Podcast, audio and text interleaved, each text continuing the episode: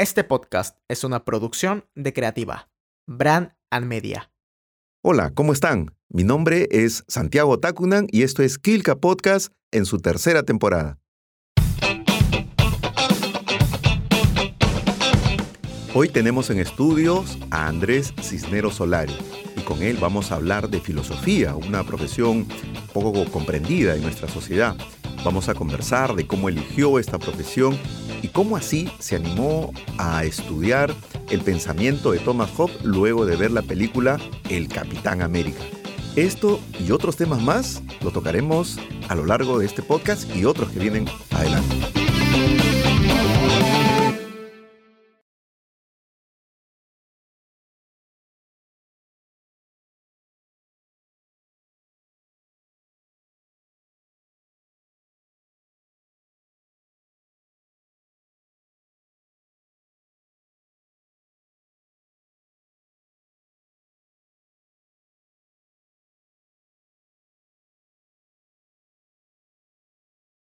¿Cómo estás, Andrés? ¿Qué tal? Buenos días. Muchas gracias por la invitación. No, gracias a ti por acceder a esta eh, invitación para poder conversar un poco de, de tus inquietudes este, bibliográficas. Sabemos que has estudiado filosofía en la Universidad eh, Antonio Ruiz de Montoya, es autor de varios artículos de Thomas Hobbes y también has publicado una, una, una tesis, bueno, más que publicado, has presentado una tesis de licenciatura eh, titulada eh, Finitud y Artificio, el rol de Dios y la religión en la filosofía política de Thomas Hobbes, que, de la cual hoy también vamos a hablar. Eh, leía en un registro virtual que te interesaste en la filosofía política de Thomas Hobbes luego de ver una película del Capitán América. cuéntanos, ¿cómo fue eso? quiero comentar de que eso en efecto es cierto. Eso, eso pasó. Lo que pasó es que en el 2014 fui a ver eh, esta película en la que hay una escena en la cual se habla ¿no? del control por el bienestar de la sociedad y, justamente el Capitán América comenta de que no se trata de libertad sino de miedo. Y eso me llevó a pensar, ¿no? ¿Pero qué autor ha tratado el tema del miedo? ¿Qué tema ha tratado el tema de la libertad, del Estado, de la política? Y así fue como llega Thomas Hobbes. Ah, genial. Y desde el 2014 que, que, elegiste un poco el tema hasta ahora, ¿sigues trabajando a este autor o, ya has incursionado en un autor este, nuevo? Eh, bueno, en la maestría en la que estoy actualmente de, eh, de, filosofía, sigo con un, con un siguiente proyecto de, de Hobbes. Hay que profundizar lo que ya realicé. Eh, he ampliado mis lecturas a otros autores distintos, ¿no? la tradición contractualista, la tradición política contemporánea. Y sí, este, continúo, pero lo que sí es que continúo con Hobbes. Hay un interés presente y permanente en el autor. De todos los libros que has leído sobre este autor, ¿cuál es el que más te ha llamado la, atención? He visto que por ahí citas bastante al tema de Leviatán, que es una de sus publicaciones eh, cumbres. ¿Hay otro que te ha llamado la atención o es este? Eh, bueno, el Leviatán ocupa un lugar innegable ¿no? en mis intereses, pero también está el de, el de Cibe, que es el sobre el ciudadano, que es un texto anterior, que Hobbes como que está, está realizando cierto tránsito, ¿no? Y este texto es importante porque Hobbes al final de Leviatán señala, ¿no? De que este texto y aquel otro publicado en latín, se refiere al de Cibe, eh, son su doctrina, ¿no? Aquello que se debe considerar. Hay una discusión, ¿no? ¿Qué debemos considerar de Hobbes? Todo lo que escribió, sus obras políticas, estas dos obras finales. Hay una discusión. Pero yo creo que eh, si me preguntan por qué otro libro de Hobbes me, me, llama mucho la atención es el de Cibe. Pero Hobbes es un, un, escritor del siglo XVII, más o menos, si no recuerdo. Este, ¿Cómo así eh, podríamos traerlo a colación ahora en un interés académico, un pensador de pronto que mm, en la contextualización del escenario que vivió, de pronto mucha de su, de su propuesta filosófica, teórica, eh, de pronto podría estar ya desfasada? ¿Cómo podríamos nosotros tener un interés por este autor? En realidad el interés que creo que se mantiene vigente porque después de 370 años aún se sigue escribiendo libros como eh, los Insights para el siglo XXI de Hobbes o Hobbes en la actualidad, etcétera, en inglés. En realidad, eh, la preocupación por la naturaleza humana, como somos nosotros, y la, y la preocupación en lo político de eh, la relación mutua que hay entre protección y obediencia. protección a la seguridad que ofrece el Estado y obediencia por eh, aquello que nos, aquellas obligaciones que tenemos nosotros para el cuerpo político. Dime, cuando tú comenzaste a desarrollar tu tesis, no, no has tenido estos problemas de restricción ahora que de pronto para la tesis de maestrías sí la tienes de alguna otra manera. Eh, ¿Cuánto tiempo te demoró en, en- en escribir la tesis de Uh. licenciatura? Sí, me tomó dos años y medio. En realidad el tema fue un poco la extensión de la obra de Hobbes, porque leí casi todo Hobbes. Este, no los 11 volúmenes o, o 12 tal vez que compongan las, las obras completas, pero sí leí una buena parte de su producción académica y el tema de buscar una bibliografía pertinente para el tema de Dios y la religión.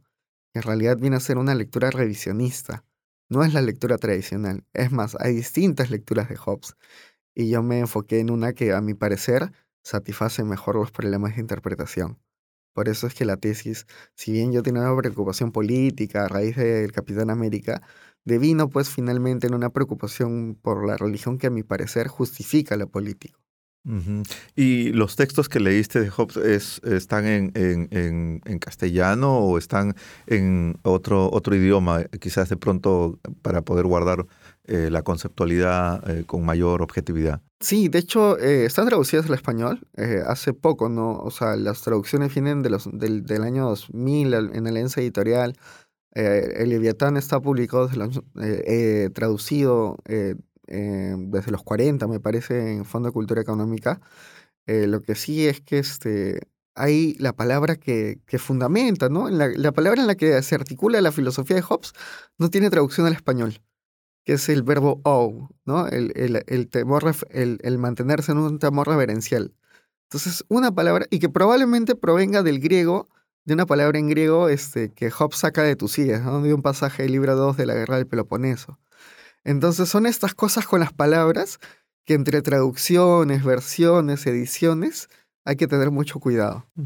Te preguntaba esto porque eh, hace poco eh, eh, entrevisté también a otro escritor que trataba de eh, analizar el siglo XVI, XVII y a los pensadores de esta época y me hacía referencia que en algunos casos ha tenido que aprender este, latín para poder Sí. leerlos en el original, porque en, en algunos casos las traducciones eh, no conservan un poco el espíritu ¿no? de, de- de- de- de la, de, de lo que el, el autor quiso decir. Entonces, eh, hay ahí también una dificultad, una barrera en la investigación. Sí, de hecho, este, bueno, dicen, no, no por gusto, de que, toda tra- de que toda traducción es una cierta tradición.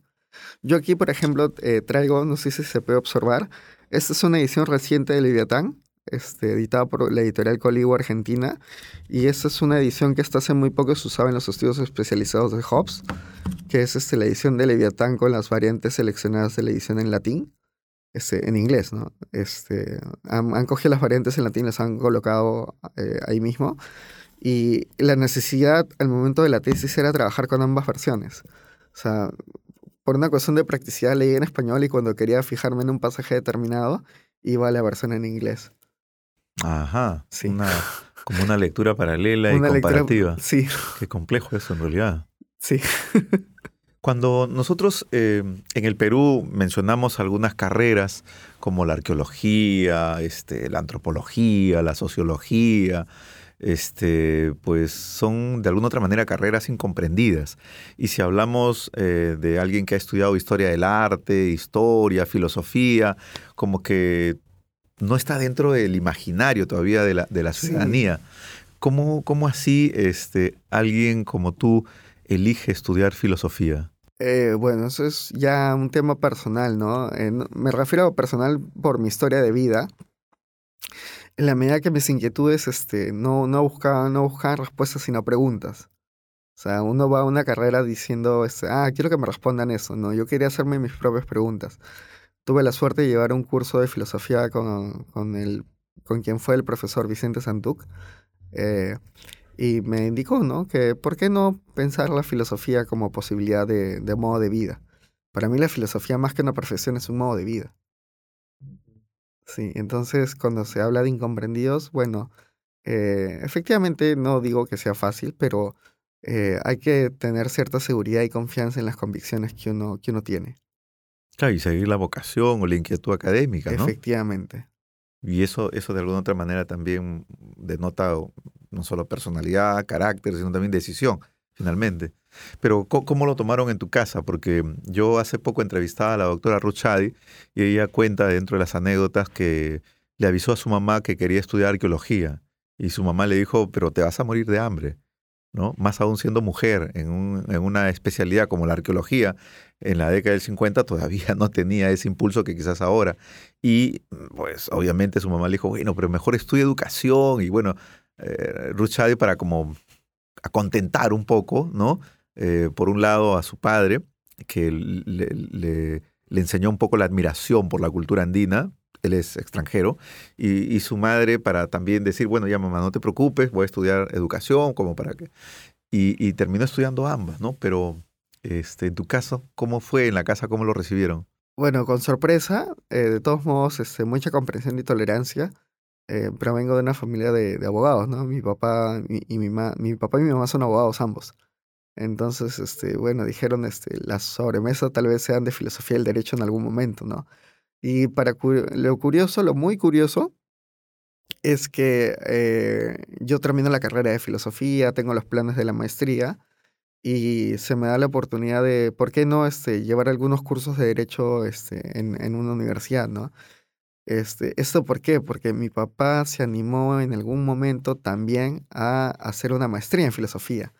Entonces, este, había una suerte de, de, de ver este, de comprendernos, ¿no? Y comprendernos a través del estudio, ¿no? Entonces, mi, mi, papá dijo, bueno, yo voy a estudiar filosofía y yo dije, bueno, tal vez yo estudie derecho, de todos modos para congraciarme pues con la tradición y, y, no dejar ese lugar en la, en la pared vacío del, con el título de abogado, ¿no? Entonces, tengo mi formación como filósofo, mi próxima maestría en filosofía y eh, próximamente ya el título de abogado y, en la biblioteca familiar me imagino que encontrabas pues textos que están también relacionados a la filosofía, al derecho.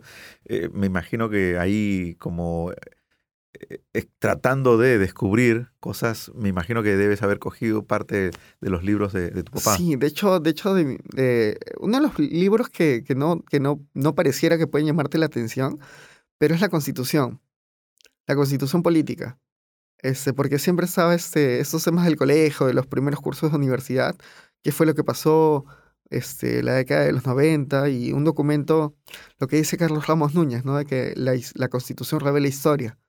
Eh, entonces, este, el primer artículo es justamente lo que mi tema, mi tema con Hobbes, ¿no? La misión del Estado, el fin supremo del Estado es la seguridad, la defensa, la defensa de la, de la persona y su dignidad, en, en paráfrasis, ¿no? Entonces, este, me llamó mucho la atención. Entonces, eso es, eso satisface ambos de mis intereses, ¿no? Tanto lo, filosófico como lo jurídico.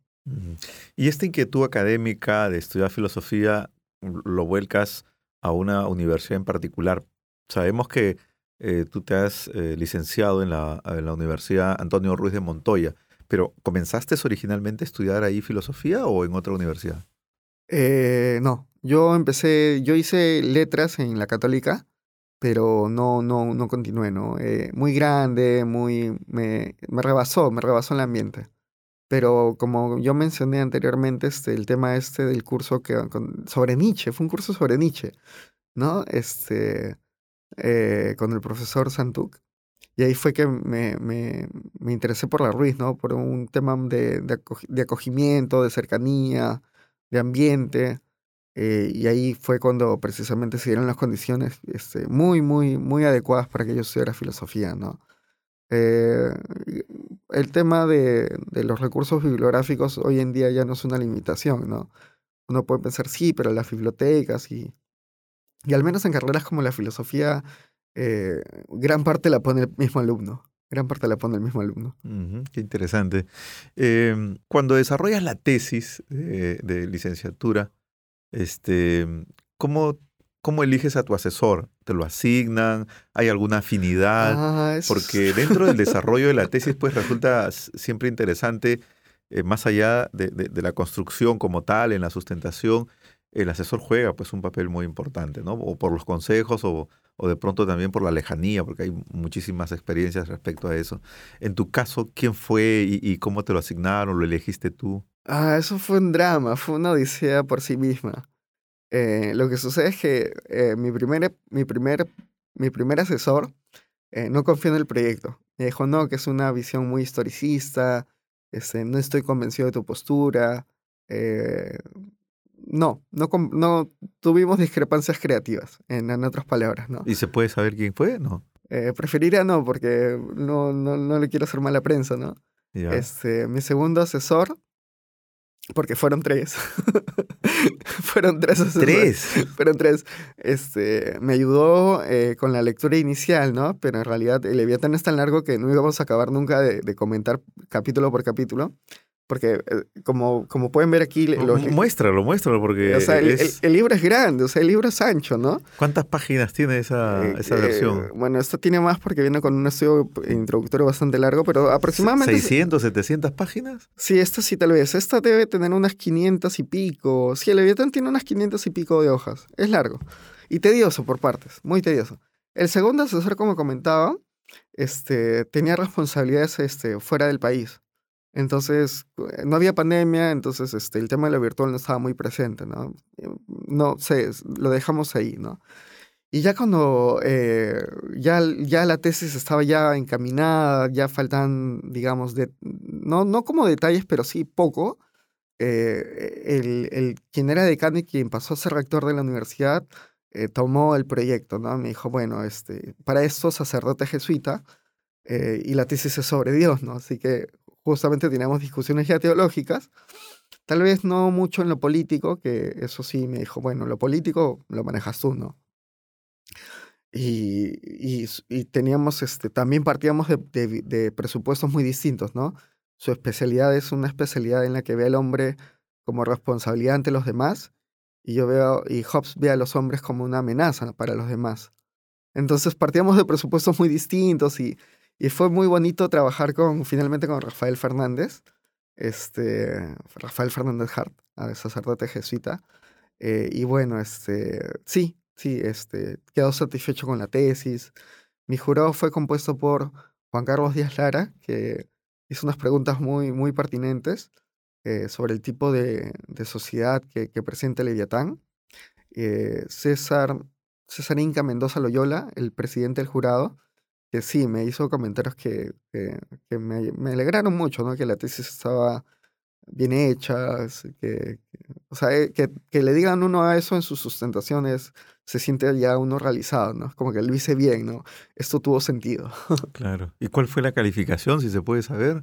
Porque a eh veces eh, te, te, te, colocan sobresaliente, sobresaliente con mención a publicación, y bueno, y de ahí va bajando, ¿no? Eh, de hecho, no pregunté porque estaba tan nervioso que mm, firmé el documento, me fui, me fui con, con mis amigos y, y, justo este, tenía pendiente el tema de entregar el, el, el, anillado, ¿no? Pero no, en realidad no, no, no, no pregunté. ¿Y en esta experiencia de sustentación te acompañaron tus, tus padres, algún familiar? Mi, mi, mi, eh, mi, papá, mi mamá, los, los hermanos de mi mamá, bueno, este, sí, los hermanos de mi mamá unos cuantos amigos y bueno, en la noche celebré, ¿no? Porque ya se este, me quitaba un peso de encima bastante, bastante pesado. Claro, me imagino. Em, próximo a, a, publicar este, esta tesis de, sobre Job, eh, ¿por qué tendríamos que leer este, e, e, este libro que vas a publicar? ¿Qué aporte nos deja un estudio tan profundo de Thomas Hobbes? Bueno, en realidad, eh, para una sociedad como la peruana, es importante establecer la relación entre religión y política, ¿no? Eh, nosotros tenemos menciones tan curiosas como el juramento que hacen los políticos ante Dios y la patria, eh, el preámbulo de la Constitución que invoca, a Dios Todopoderoso, el himno nacional que nos habla del Dios de Jacob. Entonces, las menciones van, están presentes, por una parte. Segundo, que en realidad es necesario volver a este origen del, del contrato social, ¿no? Cómo es que a qué responden nuestras autoridades, ¿no? ¿A qué función, ¿no? ¿Qué es la seguridad? ¿Y cómo obtenemos seguridad? Desprendiéndonos de algunos derechos, algunas libertades. Una vez que comprendamos eso, vamos a poder confiar mejor en nuestras instituciones siempre y cuando éstas nos provean el fin para el cual están destinadas, que no es otro que el de seguridad. Entonces, si comprendemos relación de protección, obediencia, o sea, la obediencia de el respeto por las instituciones y la seguridad que debería ofrecer el Estado, las cosas tal vez puedan ir mejor. Y para eso creo yo que es conveniente, que es conveniente y necesario un volver a las fuentes, un volver a la tradición. Pero en el caso de Job, eh, algunos de sus críticos eh, lo consideran pues un defensor del absolutismo político. Sí, de hecho yo estoy por presentar un artículo en el que justamente ataco las críticas de Locke y Bramall. Eh, Bramall no es tan conocido, Locke sí. Eh, Locke tiene una frase, ¿no? Como que sería como que los hombres serían tan tontos acaso para entregarse este, al león eh, frente a las amenazas de los, de, de, los zorros, ¿no? O sea, de un animal menor a las garras del león. Y lo que dice Hobbes es, este, no, pues porque el fin de, del Estado no difiere nunca del fin de los, de los súbditos, de los ciudadanos. ¿Por qué? Porque una ley buena es la que favorece a ambos, ¿no? Al, al poder no le conviene tener ciudadanos débiles y a, los, y a los ciudadanos no les conviene tener un poder débil. Entonces por esa línea va, ¿no? De que ya Hobbes se defiende, ¿no? Eh, el, bienestar es recíproco, tanto de la autoridad como de los ciudadanos. Y la crítica de Bramall, que, que no va tanto por ese lado, es que Leviatán es un catecismo de rebeldes, así lo llaman, ¿no? Que en realidad este, que la obediencia eh, incondicionada, pero no, pues nosotros, eh, Hobbes dice eh, constantemente que la obediencia, este respetar las instituciones, está condicionado a que nos provea seguridad. Entonces ahí hay dos críticas importantes que yo en este artículo próximo a ser presentado este, defiendo por parte de Hobbes. ¿no? Hobbes ya se adelantó, o sea, en 1651, a críticas que le hacen en lo que resta del siglo XVII. Claro, porque en la lectura también de estos escritos de Hobbes encontramos, por ejemplo, em, el derecho del individuo, por ejemplo, el tema de la igualdad este, natural, ¿no? el carácter convencional del Estado, que de alguna otra manera también lo, lo, pueden configurar dentro de un lineamiento liberal para esa época, estamos hablando del siglo XVII, entonces es un adelantado también para su tiempo. Un visionario, ¿no? Porque considerar a la gente como igual en tiempos donde aún prevalecía la, la noción de derecho divino del rey, o sea, que la gente por naturaleza es igual y que las diferencias son solo convencionales como mencionas, la primacía de los derechos naturales, ¿no? De que la libertad nos ha dado prerrogativas sobre el mundo y que, bueno, tenemos que prescindir un poco de estas porque son peligrosas, ¿no? Es como el rey Midas, ¿no? Que tenía tanto poder que todo se convirtió en oro, ¿no? Yo veo la libertad de Hobbes en ese sentido, que hay que renunciar un poquito a este, este toque de Midas para, para aprovecharlo. Y el tema del Estado como convención, ¿no? El Estado como un artefacto que hacemos por, para nuestro bienestar y seguridad. Pero los libros de Hobbes en algún momento también, fueron eh, en su época, fueron fueron quemados. A Hobbes le, casi se le acusa de, o sea, casi lo llevan a la hoguera por hereje. Eh, o sea, no, no por hereje, ¿no? Hobbes tiene una, una defensa legalista, ¿no? Dice, yo no puedo ser hereje porque el concilio suscrito por nuestro Estado eh, no condena como herejía lo que yo he dicho. Por lo tanto, yo no soy hereje y no merezco ir a, la hoguera. No, más o menos el argumento del el proceso, el argumento de lo que sucedió fue, fue así pero Hobbes encontraba unas respuestas este, muy curiosas a los problemas, ¿no? Eh, eso es también el, el, tema del filósofo, ¿no? Eh, lo que dice un profesor mío es que los problemas filosóficos tienen dos modalidades, ¿no? Y que van juntas. Una es lo teórico, o sea, qué quiero resolver, y otra es histórico, qué han dicho antes, ¿no? ¿En qué se han equivocado? ¿Qué han dicho bien? Hobbes para esto creía que Aristóteles había equivocado al considerar al hombre como un ser social por naturaleza. Hobbes lo que dice es que somos seres sociales por educación, o sea, por convención, no por naturaleza. Entonces hay unos, hay unos avances, hay una nueva visión, hay una nueva forma de ver al hombre que eh, me parece a mí tan llamativa que, que, es lo que precisamente hace que, que, continúe, ¿no? Insista en otra tesis sobre Hobbes. Esta vez sobre los límites del Estado. Ah, interesante. Y en esta tesis de licenciatura, eh, ¿qué conclusiones eh, eh, tú desarrollas este, al final de la investigación? Coméntanos algunas de ellas como para poder ya estar entusiasmado de leerla. Bueno, en primer lugar, la conclusión general es que hay una necesidad de seguridad a cambio de protección a cambio de obediencia. seguridad, seguridad, protección a cambio de obediencia. Lo otro es que, eh, bueno, tenemos un fundamento metafísico, teológico del Estado, que es Dios, como garante del pacto social, y que si bien eso puede estar un poco alejado de la realidad, pero sí nos da ciertas luces sobre el tema de que tenemos que apelar a, un más allá para justificar nuestro más acá. ¿no? Este, siempre las respuestas no van a estar netamente en lo, en lo que acordamos, sino que tenemos que apelar a algo que está un poquito más allá de, eh, de lo que está a primera vista, ¿no? Pero en conclusiones generales lo que saco de esa, de esa tesis, más allá del tema de, de, Dios y la religión, que es, bueno, de lo que trata, es el tema de la protección y la obediencia. Definitivamente leer una tesis sobre Hobbes nos lleva a nosotros a pensar pues la relación entre eh, el Estado y los ciudadanos, ¿no? ¿Cómo, cómo, ¿Cómo es esta relación? ¿A qué responde? ¿Cuál es su finalidad? Una vez que se tenga presente cuál es la finalidad del Estado para con los ciudadanos eh, y cómo se justifica, sea desde mi punto de vista en lo teológico, podemos tener una, un, mejor punto de partida para comprender la, la, sociedad, ¿no? el estado actual de cosas que vivimos. Ahora, en, el pensamiento de Hobbes, eh, habla mucho acerca del tema de, de, la importancia de las universidades ah, en la formación de los ciudadanos. Sí, sí, sí, sí. Pero eh, esto llega solamente a, a, esa, a ese nivel profesional o, la educación quizás de pronto de, de, primeras letras en esta formación y en la construcción, porque el tema ciudadano pues parte desde una formación, ¿no? Desde el colegio. En realidad, lo que, lo que, lo uno de los últimos temas que he estado leyendo es que Hobbes tenía cierta iniciativa por un currículo nacional. O sea, una... Lo que pasa es que, a mi parecer, que tal vez no esté en la tesis, este, que están en los desarrollos de la siguiente, eh, Hobbes viene a plantear una cierta utopía, ¿no? Que algunos dicen, no, es una distopía, no, es una utopía. Bueno, depende cómo se lea. Pero en ese sentido, lo que yo creo es que Hobbes está planeando cómo moldear, cómo formar, en ese sentido de edificar una sociedad, ¿no? Desde sus cimientos. Y eso se logra, como bien dices, a partir de la educación en las universidades, que si bien es en lo, las universidades no como profesional, no, en lo profesional, no, sino en el sentido de, de, educación en general.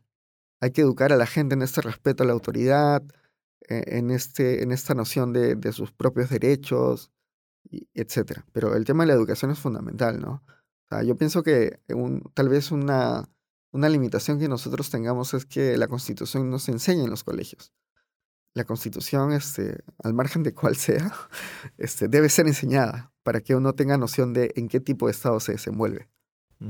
Pero en esta, en esta universidad que, que concibe Job, este, ¿se habla de un ciudadano eh, libre pensante o de alguna otra manera parametrado también a una propuesta educativa que que ésta pueda este, desarrollar. Hay que, hay que tener presente que en realidad para Hobbes la libertad del, del, ciudadano es el silencio de la ley. No se puede reglamentar todo, sería, sería imposible. Hay unos lineamientos establecidos, sí, eh, la propuesta del Leviatán, pero hay un libre pensar en el silencio de la ley. Eso sí, eso sí es posible. y, y, en este libro de Leviatán, este, eh, exactamente el nombre, el título de este, de este libro, eh, ¿has averiguado por qué? Sí, sí, de hecho el, libro, el, el, el, el nombre Leviatán aparece solo tres veces en todo el libro, que es un poco frustrante porque si el libro se llama Leviatán debería aparecer más. Eh, responde a una bestia bíblica y tiene una justificación muy curiosa, ¿no? En realidad lo que dice es que en el libro de Job hay una mención a esta bestia, ¿no? Eh, y se dice que no hay poder sobre la tierra que se le compare. Efectivamente, en la tierra no hay poder que se le compare a una bestia que, con la que Hobbes va a comparar el Estado. Pero sobre la tierra sí, ¿no? Que está el temor de Dios, ¿no? Para que el Estado cumpla sus obligaciones este, respecto a los ciudadanos. Eh, y sí, eh, de hecho el, el subtítulo, porque Leviatán es el nombre comercial, digámoslo, eh, es sobre la materia, forma y poder de una república eclesiástica y civil. Ese eclesiástica y civil ya da, o sea, ya, ya me ya me guió, pudo guiarme por al desarrollo de la tesis, ¿no? Que en realidad hay una religión civil, estas iglesias son uno, una serie de temas muy, muy interesantes, ¿no? Eh, en realidad hay, hay una curiosidad histórica por satisfacer, ¿no? O sea, ¿cuál es el origen de lo que nosotros entendemos por Estado? Eh, en ese sentido, sí creo Y invito pues a, los interesados en, en, que se aproximen a, este, a esta futura publicación de, de Hobbes, bueno, esta que tenemos aquí, eh, para que se tenga presente, ¿no? Eh, a, qué, a, qué, ¿A qué contexto, ¿no? ¿A qué ideas respondió en su inicio la noción de Estado? Tú eres bastante joven y me imagino que estás eh, bastante familiarizado con el tema de los libros digitales. ¿Cómo así ahora te animas a través de Kilka este, desarrollar esta publicación? Eh, bueno, por una cuestión bien práctica. Eh, cuando hice la, si bien cuando hice la, tesis este, tenía fotocopias, pero me di cuenta que es, este, es mucho más práctico leer en tablet. Eh, entonces, este, la difusión es, los, el futuro es ahora, ¿no? Y, y bueno, va a ser muy curioso que, ver, una, ver una publicación 370 años después de, de Leviatán en tablet. va a ser de locos. Genial. Y de eso se trata justamente las propuestas de Kilka. Eh, Andrés, nosotros encantados de que nos hayas este, visitado, eh, encantado también de, de, de, ver esta iniciativa que tienes eh, para la publicación y seguramente te eh, invitaremos nuevamente cuando hagamos ya la presentación de tu libro, de la cual ya te vamos felicitando porque hemos revisado parte del material y nos parece sumamente estupendo, sobre todo para un escritor joven como tú, 33 años, y que trabaja un pensador del siglo XVII, nos parece realmente fabuloso. Uh, cuando quieras, esta, esta casa, Kilka, el podcast está abierto para que puedas nuevamente regresar. Muchísimas gracias, muchas gracias, en serio, de verdad. A todos nuestros eh, seguidores de Kilka Podcast, eh, continuamos con más entrevistas. Continúen en nuestras redes. Nos vemos.